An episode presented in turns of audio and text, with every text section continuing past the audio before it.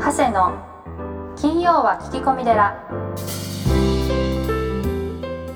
ようこそ架空の寺スタジオよりお送りする長谷の金曜は聞き込み寺ナビゲーターの土地尾恵美です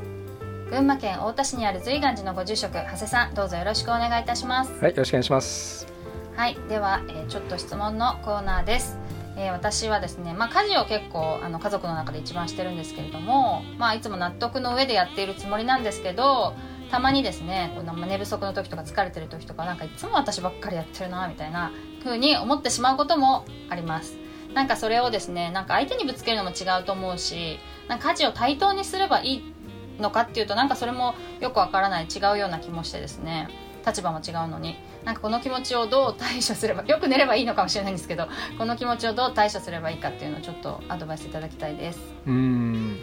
あれですよね。あの今の世界がはいこう SNS とかネットではもいう世界中のことが知れてしまうので、はい情報の波の中で結構みんなあの何ですかね、他と比べやすい時代になっちゃってますよね。だからあの昔はですね、はい例えば渋沢栄一さんの時代なんかあーはいあの村から出ることなかったですよね。ああなるほど、うん、そうすると村、はいその村に住んでるとそれ以外の情報は知らないみたいな、はいはいはい、うん、そそこれがで当たり前って感じですね、うんうん村の人そたちうがそうそう、はい、逆になんかあの幸せだったんじゃないかなと思うんですよねいらないことを知らないのうで、んはいうんまあ、僕の回答はですねはいあのこう結婚されてる方だったらはい旦那さんから時給もらえばいいと思うんですね、うーうんん、あのどういう計算かっていうと、はいえっと、主婦の仕事をですねこうはい年収に換算すると、まあ、時給1500円だとしますねちょっと高めですけど、まあ、そうすると、あのえー、と1月30日で、はいえー31万5000円、うんはい、でこれが12ヶ月で378万円の年収になりますね、うーうんんあの主婦の仕事が。はいで例えばこれはあの家事代行事業はいプラプラスベビーシッターだとすると、うんうんまあ、家事代行がだいたい1030はい円なんですって、時給が、はいそうするとこれをあの1日7時間で、えー、と7210円、えーはいかける30日で21万6300円はいでかける12ヶ月で259万5600円はいでプラスあの子供のえっとベビーシッターですねはいこれあの今だいたい平均が1000円時給1000円なのでうんうんこれを7時間かけると7000円はいで30日で21万円、はいえーかける12ヶ月で252万うんう円んこれ足すとですね511万5600円なんですよねはいだから主婦の方の仕事を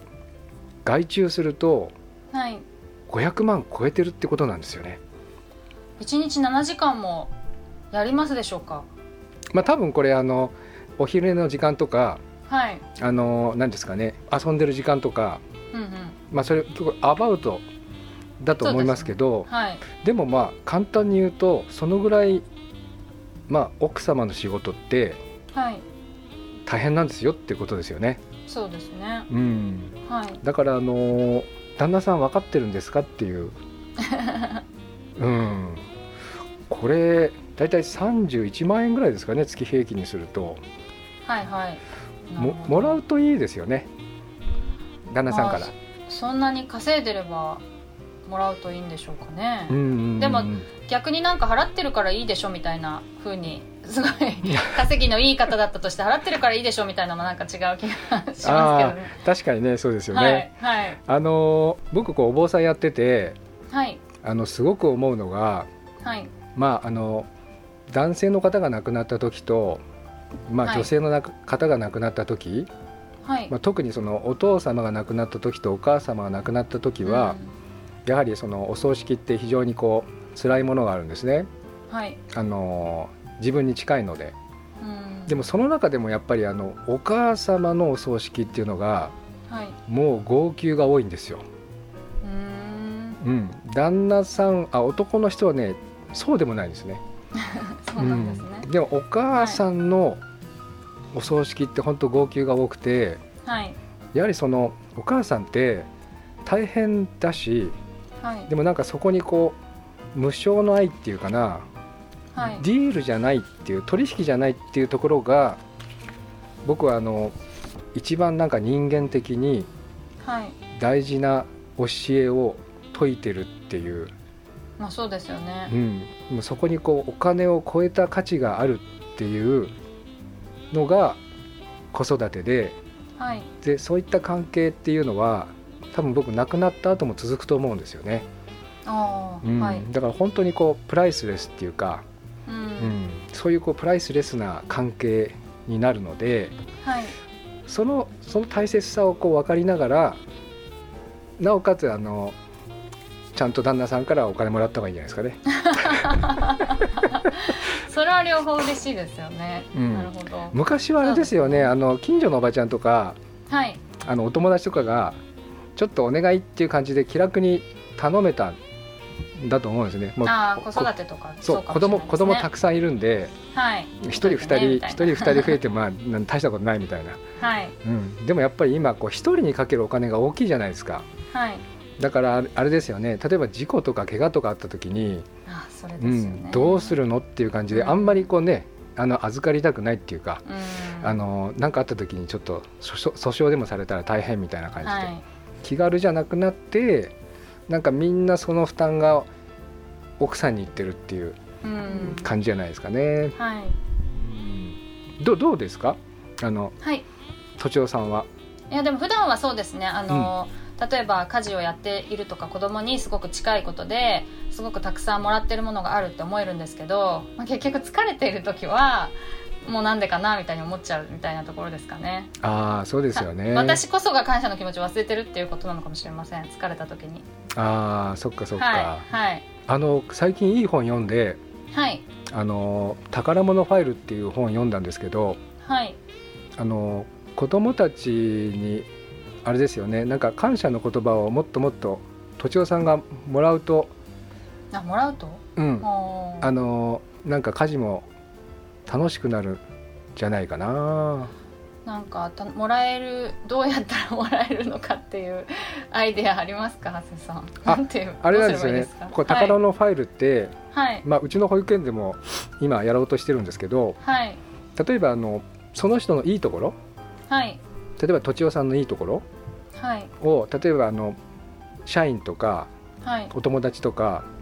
親とか、はいまあ、長谷さんとかにこ う言ってもらってあーそれを書いてもらってはいうそれをこうファイリングしていくんですね、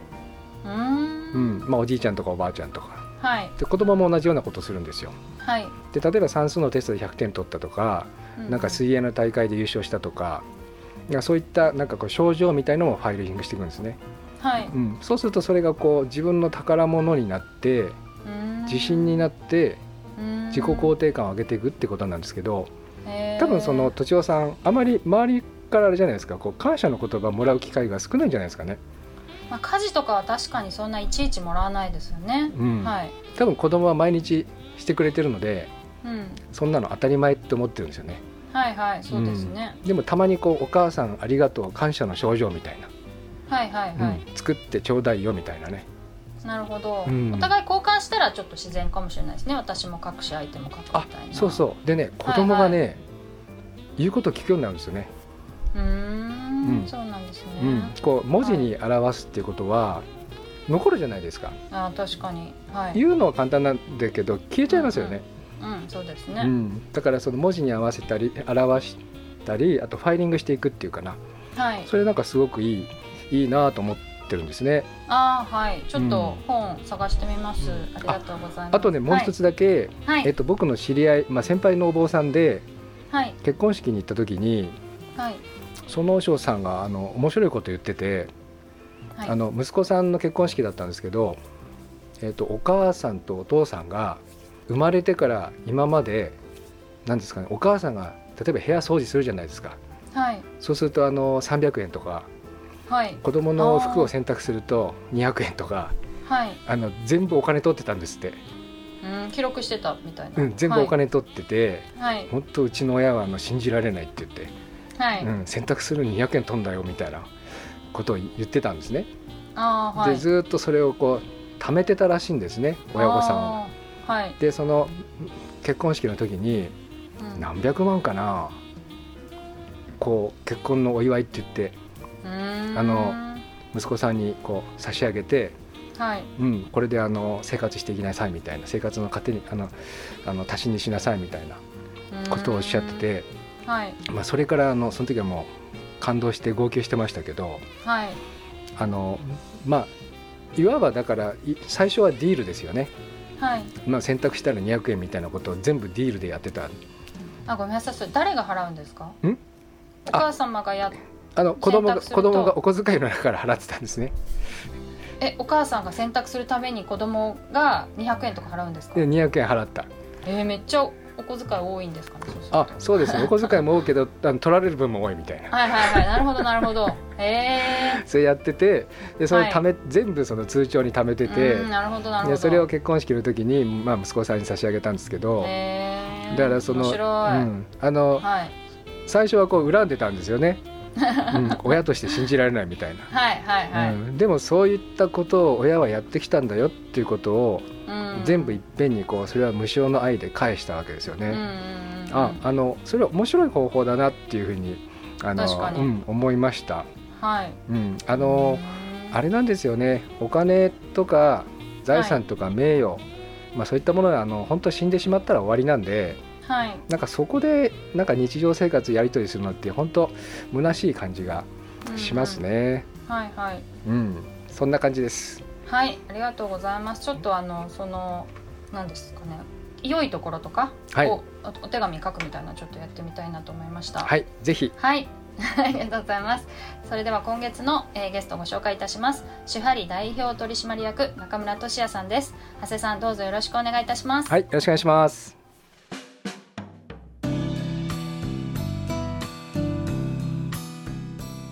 先生の保育園にはその保育士さんがどんどんこう入職されるはい、ということなんですけども、あのどういった保育士さんが多いんですか。えーっと今まではなんていうかなあの他の園でちょっと辛い思いしましたとか、っ、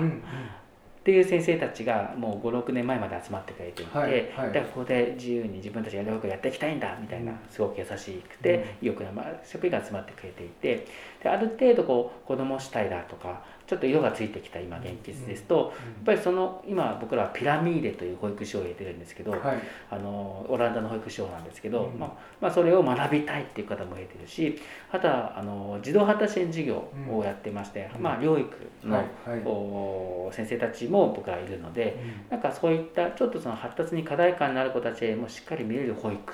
みたいなことを学びたいとか、だから結構意欲に、が高い方が増えてきてますね。要はそれはやっぱりホームページで発表してみたりとか、はい、やっぱりそれとちゃんとこう求人広告の時にはしっかりそれを歌って、ええだからそういったことに興味ある人を来るようになってますね。でさらにずっと面接の時もこう優しさだったりとかはい、あの思いやりが大切だみたいなこと人間力だみたいなことを言っているので、うやん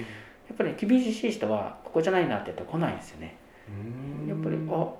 分かります」って言ってくれるうん方が来てくれるのでうんそのフィルターがかかって入ってくるじゃないですか。うん、そうですね。そうするとやっぱそういう風なもんだと思ってやってくれるので。うんみんながねなんかスムーズにこう、お理念に共感しながら、うんまあ、あの仕事をしてくれる風になってきてますね、うんあんまり違和感なくうんただ最近は ちょっと愚痴になっちゃうんですけど、やはい、っぱりこう年々あのレベルが上がってる。レベあの福利厚生はいはい社内制度上がっていくじゃないですか、はい、やっ上ぱがりり組織まがすですねね。はい。上がってってやっぱりやってるから、ちょっとそのそっちを目当てにしてくる人もたまに増えてきちゃっててうんあ、なるほど。そうするとなんか子さん組とうんあ新しい人組の中でうん少し違和感を感じるっていうのもあったりとかするんで、うんそこはしっかりとコミュニケーションをい方にしていやこういうね繰り構成ができたのは前の人たちが頑張ったからうんこうなったんだよっそていううのはでやっすぱりね。分かってもらわないといけないんでだからこそなんかこうなんていうかなまあそういううまくこう新しい人ばかりフューチャーするんじゃなくてしっかりと今まで頑張ってくれた人にもフューチャーしながらうん融合するように結構研修とかをねはいはいすごくやってますね僕らはうちもあのお寺で理念なんて掲げてるとこってまずないんですよあ。そうなんですかなんかビシッとある気がするあ、ないですね。あ宗門で掲げてるのをこうコピーしてそのホームページに貼ってるお寺はたくさんあるんですけど例えばうちのお寺だと随願寺で決めた理念とか方針みたいなものをこう全部掲げて、クレードがうん、あのややってるんですよね財務公開とかいろいろことやってる、そうですはい、そうするとあ先生もおっしゃった通り保育園もそうなんですけどこれに合わない人が来ないんですあそそうですよねであのお寺でこうお葬式とかねあのやりますとかあの財務公開しますとかあのやるんですけども永代行方墓とか、、はいきなり売れるんですよね、おおすごいですねうん、だからそのなんていうんですかねこうこうこっちが発信していると、まあ、それに合わない人はそもそも来ないし、そうですねこれに合う人が興味持ってくる、なんかすごいいい時代にはいなったなっていうふうにあの調べてくれますしねそうそう事前向にこうが調べてくれるので、あのこっちがこうなんですかね情報を出しておけばですね。そうですよねへー先生もいろいろ情報発信されてるから多分本当に皆さん多分どっかでこうキャッチして多分いらっしゃるんでしょうねきっとねうーんあのやりたいことはたくさんあるんですけど、まあ、それは実現できていない部分もたくさんあるんですけどなんかでもねこう毎年どんどんどんどん進化してるのでそのうちできるだろうっていう 高くくってるとこがすごいあのありありますよね。確かでに今確かにこうあの今うちも就労支援始めてて、まあ、金沢の物資園さんと連携して、まあ、大谷先生もいろんなことやられてるので僕もあの温泉掘ってねあとカフェとかフィットネスを作って、まあ、ピンピンコロリって言います かもうこのおじいちゃんおばあちゃんたちがもう健康はで最終的に人生を、まあ、充実したあの終わり方をはいしていただきたい素敵ですでやっぱりこの障害を持ってるお子さんもこう隔離するんじゃなくて健常の子たちとこういごちゃ混ぜにしていくとなんかお年寄りの方がなんか右手が動かなくてスープ飲めなかったのがなんか障害の方が手伝うと飲めちゃったりえあれみたいなーすごいあ今までなんかあのなんかプロの方がいろいろやってたのはにい全然ダメだったのにあなんか障害を持ってる方がなんか手伝ったら簡単にできちゃったみたいな。あで今までの努力は何だったんだろうみたいな、うん、そういうのあるので素敵なだんなかこうやっぱり人間ってすごいなってうんうんうんいうところがあって、なんか僕的にはあんまり分けない方がいいっていうふうなそうですね思ってるんですよね、もうインクルーシブインクルージョンみたいな言葉ってすごく世界では素敵だって言われてるんですけうど、んはい日本は分断ばっかりだからそうそうそうそう全部とりあえず分けて危険だからみたいなところがあそうっそうそうて何も進まないよねみたいな、そう、うん、でもあの分けていくとですねどこまでも分けられちゃうんですよ、そうですねそうですよ ねそうなんですようん、あのどこまでも分けられちゃってどこまで行くんですかっていう感じなんですよね、う僕あのまあ療育の障害児の支援をしてるんですけど、はいあの僕らやってる側は実は障害と思ってなくて、んはい、まあ、個性だなみたいなそうですねあちょっと生きづらい大変だよねこのここの世界に行くのは苦しいよねでもうんちょっと頑張ればさ、うんちょっと理解できるかもよみたいなスタンスで行くわけですよ、はいはいはいだからなんかあんまりこう障害とは思ってないけどうんただ、あの本を書いたりとか、 あ上発するには使わなきゃいけないんですけど、うん実は職員の中では「なんか障害ってなんですかね?」みたいなうん「個性だよね?」みたいなであればあとは周りの人が理解すれば結構一緒になれちゃうんですよねなりますこういうこういうのなりますとかだかはら例えば保育園幼稚園だと担任の先生自身の気持ち次第でいはい課題感のことが受け入れられるクラスになるとかは例えば「あうん大丈夫大丈夫大丈夫よあじゃあ何々手伝ってうん手伝うする」みたいなみんなが手伝ってくれたりとか、はいそれを保育園のクラスが出来上がるんだけどいはい「えっと、あこ何々さん大丈夫何々さん何々さん」みたいな、うんもうずーっとこうなんか注意してたりとかはいいうクラスだとうんみんなもなんか「あの子は違うんだ」みたいな手伝わなかったりとかうんう「んなんかダメだ」みたいになって、うまくいかなくなっちゃうんですよね。うんはいそうですだねからこうなんかこ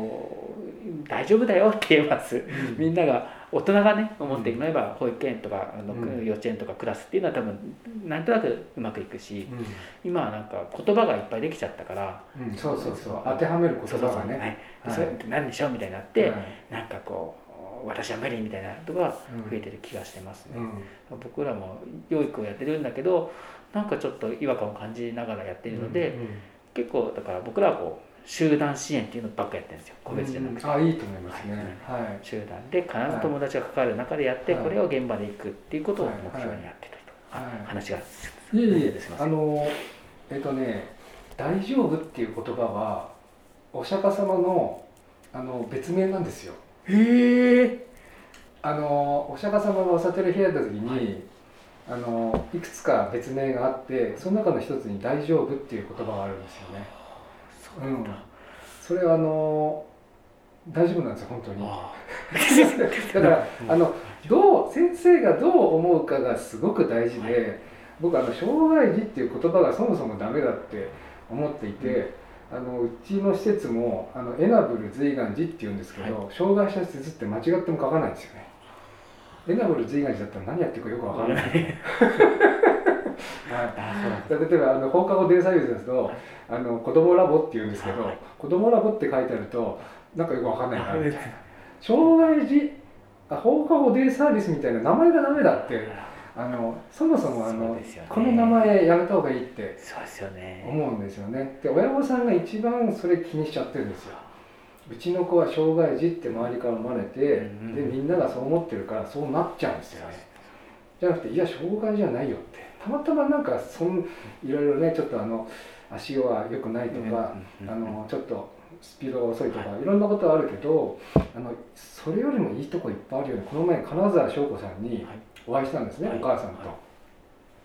あの六本木であの展覧会やられてて、はいで今度お寺の書院の襖を書いてもらうんですけど、お母さんおっしゃってたんですよお母さん大学の先生で、あの書ははいもちろんですけど翔子さんより上手なわけですよ、はいはいでも私の字で感動して泣く人がいないうーんでも翔子の字で感動して泣く人は山ほどいるそうですよねあこれですよねはうんだからその子がその子しかできないことあるんですよねあはいで翔子さんの字は確かにみんな泣いてますううーんん展覧会行くとはいそれはやっぱその字を見てストーリーというか背景も想像できるしうんで本人もいてやっていうことなのかなうんしかできないエネルギーがあるのかな波動なのかな何ですかねあの翔子さんが一番最初に書いた字が、うん、と前の方に貼ってあって確かに上手ではないですねはいでも今の字はすごいですうん、多分ねものすごい練習された僕らあのお坊さんは大体自分の身長ぐらいあの書けって言われるんですよあの半紙をはい半紙自分の身長って言ったら相当な毎日ですけどあれを毎日書けって言われるんですよね、うん、であの鉛筆とかボールペン使うなって言われてて必ず筆を使って何でも書けって言われてて昔じゃないんだからそんなことできないと思いますけどでも筆ペンありますからね、はい、そうすると確かに上手になりますねあだから翔子さんのあこれ量だなって思うんですよね、あーうん、りょ量ですねりょあ量ですあ量ですねあのうん書いた量で、本当そうこですねれをなんですかねこう乗り越えてきたっていうところがあって、あそれをみんな想像してわかるから感動するよなって、でも、うんそうですね彼女しかできないことですねうん、で翔子さんすっごいわかるんですよねであのあのなんですかね幸せフォトン飛ばすんですよあー障害を持たれてる方ってあの幸せ自分が幸せって思ってる、その度合いがはい普通の一般の方より高くて、あはい、その子がそのだから翔子さんに近くにいるとやっぱりそのフォトンっていうかな波動が飛んでくるんでーだみかんなら幸せな気持ちになる、楽しいですもんだってはいやっぱりその関わってるとうんあの楽しさはこういうことなんですねそうそうそう目に見えない波動が飛んでるあだから一緒にいた方がいいーあですよね、ーはい、この前読んだ本でその、まあ、あの手話、まあはいどはいまあ、ど動画の世界なんですけど、やっはいぱりこう耳聞こえない世界うん、でずっと口真似とか言葉を発することが主軸になっている歴史があった中で、なんかこうやっぱりこう手話の世界ってやっぱこういうのがコミュニケーションしやすいしうん、これだけで文化圏ができてるっていううんなんかだからそれを知った時に、うんその世界にとっては幸せなことだから別うんにノーマライゼーションに引っ張らなくていいじゃんみたいな、そうですね、ねだからもうだからね男女の子だったら男女の子の中でこう、まあ、もちろんこう豊かに生きるために必要な技能だったりとか、うっんていうのは訓練とかすごく必要だと思うんですけど、うんそれをまるっと認めてしまえばうんいいじゃないかって僕は思ってるんですよね、うんなんかうんうんなんかねそういった世界にこうみんながだから優しい世界になってほしいなと思ってるんですけど。ああそうですねなんかそういう風になってほしいなっていう話ですね。うんあちょっと話が飛んじゃいましたいえけいど。えあのー先ほどあのたくさん楽しいあのコーナーですね、はい遊びのコーナー、あの見させていただいたんですけどあの赤ちゃんいいですね、赤ちゃんいいですよねあれねすごいもうこう成功なんですよはい、僕はちょっとあの今度はあの買ってあのうちの保育園に赤ちゃんをあの置きたいと思いますけど先生のところの、まあ、おもちゃの質はいって書いてあったんですけど、それはあのどのようなことなんでしょえー、とまず、んえっと僕はあの難しかったりとか簡単すぎちゃうと飽きちゃうと思うんですよ子供って、うんうんうんで子供たちの仕事ってやっぱ遊ぶことだし、う、はいでこう遊び込むことが大事だったりするので,、はいはいそそうですねでそこでこういろいろ空想したりとかね、うんうんするのでさっきの赤ちゃんうも、んあれでおままごとがすごく成立できるし、うんであれをね1歳の子が背負ってこう行くわけですよ、はいはいま真似したりとか、はいで2歳の子はこうおままごとってこう赤ちゃんにミルクとかあげてるはい姿だけでも、まあ、生活をなんていうか自分でこうロールプレイして、ええなんかこう体験してるんですよね、うん空想の中で、うんそれから発展をしていくと思うんで、うんうんだからあのそれがすぐ壊れちゃったりとか、うん目がビヨンってなっちゃったりとかしたはいらはい悲しいし、はい遊ばなくなっちゃうと思うんですよ、ええだからこそまず質がいいものが大事だし、あとは例えばあの質がいいあの赤ちゃんのウニが1個だけあってもうん取り合いになるし、うんうんやっぱりね全然遊び発展しないんですけど、はいあれが多分3つ4つ置いてあったと思うんですけど。もう6つぐらい置いてあります ね病院の病病室かとそう思いましたもんですよね そうすると別にあああるし遊ぶし、はいあのなければで他にもいっぱいおもちゃあったと思うんですけど、ええ木のおもちゃだったりとか、えあの色が木に並べてあったりとか、うんうんでそうするとそっちとかで遊び込めるし、うんうんうんでままずその豊富な量いいいものが豊富になることがやっぱりうんうん遊び込むのにまず第一条件で大事で、でさらにそのおもちゃは結構月齢ごとに変えてますね先うん生はいはいだいぶ違いますね、はいクラスによっそうですてね年齢にも違いますし、はいクラスの中でもうん多分4月とうん8月、12月が全然違うんですよああそっか倉庫から出してきてこれを変えてみたいうーなん全部出したらバーになっちゃうから、はいはい適切なうんうんだから3歳児後半だったら4歳のおもちゃ持ってこようとかしてあげると、うんうんどんどんどんどん高度なことができるようになってくうるんんで、うん例えば5歳児のラッキューすわあごい素敵だねった成ね功でしたね、はいだいぶであれ成ラッ功キにュできてー、るはい、で多分4歳児も置いてあると思うんですけど、うんできないんですけそうどですね、あと5歳児ではしっかりできるし、うんであれが大きめなデュプロみたいなやつだったらん超つまんないですよね、うん子う供んも確かに、でさらにラッキューを2歳児渡しても全然できないみたいな、うんうんなんでやっぱりその年齢に合ったおもちゃを、うんこう発達に合っうんものが大事でだから例えば3歳児クラスにじゃあ課題感のある子たちがたくさんいるんだったら、うんちょっと2歳児のおもちゃゾーンを作ってあげてとかすると遊び込めるしとか、うんなんかそんな感じで調整することが大事かななんていうことで書きました。あれ嬉しいと思います僕ね小学校3年生の時にあの僕うちの父が初夏で、まあ、おばあさんがあの踊りの教授でまあちょっとあの芸術的なところはあったんですけど、僕あのなんですかね粘土が大好きで小学校3年の時に粘土で好きなものを作っていいって言われた時になんかねその時に流行ってた怪獣ウルトラマンの怪獣だったかなめちゃくちゃ成功に作ったんですよそしたらあの先生が「もう長谷川君のはちょっと飾っておきましょう」って言われて僕のだけみんなは壊したんだけど僕のだけ教室にずっと飾られて半年ぐらいあれめちゃくちゃ嬉しかったですねうんあのなんかみんなが認めるっていうかそういうのってすごい子供嬉しいですよね多分一生忘れないんじゃないかなってあの園児の顔写真とあと作ったものがずっとこう飾られてたじゃないですか、あれ多分そうなんですあ忘れないだって思うんですよね。あそういうことそうだそうですね僕僕らはやっぱりこうやっぱ褒めてもらいたいじゃないですか子供たちってね、はいはいはい見てもらいたいんですよね、えでえ自分のもんだってやっぱり絶対やってくるじゃないですええか、うんうんあれちょっと大事だなと思ってて、うんでお母さんとかがお子さんがこう迎えに来た時うんに一線入ってきた時に今ちょっとコロナでなかなかできないんですけど、う結構見せてこれこれだったみたいなのがとても大事かななんて思んっうんて、でああいったあのシンボルマーク写真つけて自分のもんだよってやってますね。うんでも浅田先生の経験が4年生の時の子はいまだにそれが染みてるっていうのはやっぱりそういうことですよね。僕らの時代って僕は昭和42年生まれなんですけど結構激しいっていうかあのあ今みたいにあんまりルールがそのギチギチじゃなかったのであの好きなことをしてたっていうかおあの先生たちもなんか本気でやってたっていうか。あのこいつは伸びるみたいなのはもう自由にやらせてくれたみたいなところが非常にあってあのシャープペンシルで鶴がどれだけ小さく折れるかみたいなことを競争したことがあって目に見えないぐらいの鶴を折ったやつがいましすたごいですねどういうことなんかいやもう目に見えないんですよさあの鶴が小さすぎて、うん、でこう鼻息で飛んでっちゃってどどっか行っちゃったみた いなうんでもそいつは今一級建築士で保育園とかあの介護施設とか作ってますよねすごいあだからあの鶴が原因じゃないかってみんな言ってますけど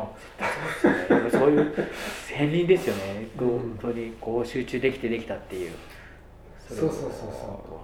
うなんかどこまでもやったことがありましたよね。でもね、あそんとそれの大事ですよねやっぱりこう、はい今って結構子供たちって時間に追われてるんですよね、うんもう習い事とかいなんかもそうですね分単位で決まってるし、はいはいだからはい結構ふわーってなんかふわーって過ぎちゃう子が多いのかなと思ってて、で僕ゆとり大好きゆとり世代好きなんですけど、いゆとり世代ってそれが担保できたんですよねやっていってうん先生ゆとり世代違いますあ違僕うは全然ガチガチのもうああそっかあのもっとあの厳しい時ね厳しいのはいえっと、就職氷河期で人口一番多いあのうん一番一番辛かった狭間の世代で今あ多分それがずっと上がってるんで今うん40代にいるとかいう世代ですうんなんですけどあとその下の世代323歳以降うん20代ぐらいうん1516かなぐらいが多分あのそのゆとり世代なんですけどうんやっぱすごい人多いですよね藤井さんとかね九段とかゆとり世代なんだはいへとかもやっぱりえこうなんだっけ石川遼君から始まってうんなんかやっぱすごい才能の方が多いですよねうんやっぱりそれって多分その大丈夫でやってごらんみたいなのがあったと思うんですよねうんでそれ今回またねそれが方向転換してからの子たちってどうなのかなってちょっと心配ですけどねああ忙しすぎる忙しすぎる自由がない自由がないあー自由があった方がいい気がするうんあ進んで勉強したいって子たちはいいと思うんですようん塾行ってもいいしいいんですけどうんなんかやりたくないのに塾行かせたりとかうんはちょっと大変だなってこの子大丈夫かなって思っちゃうねそうだね。それありますね。はい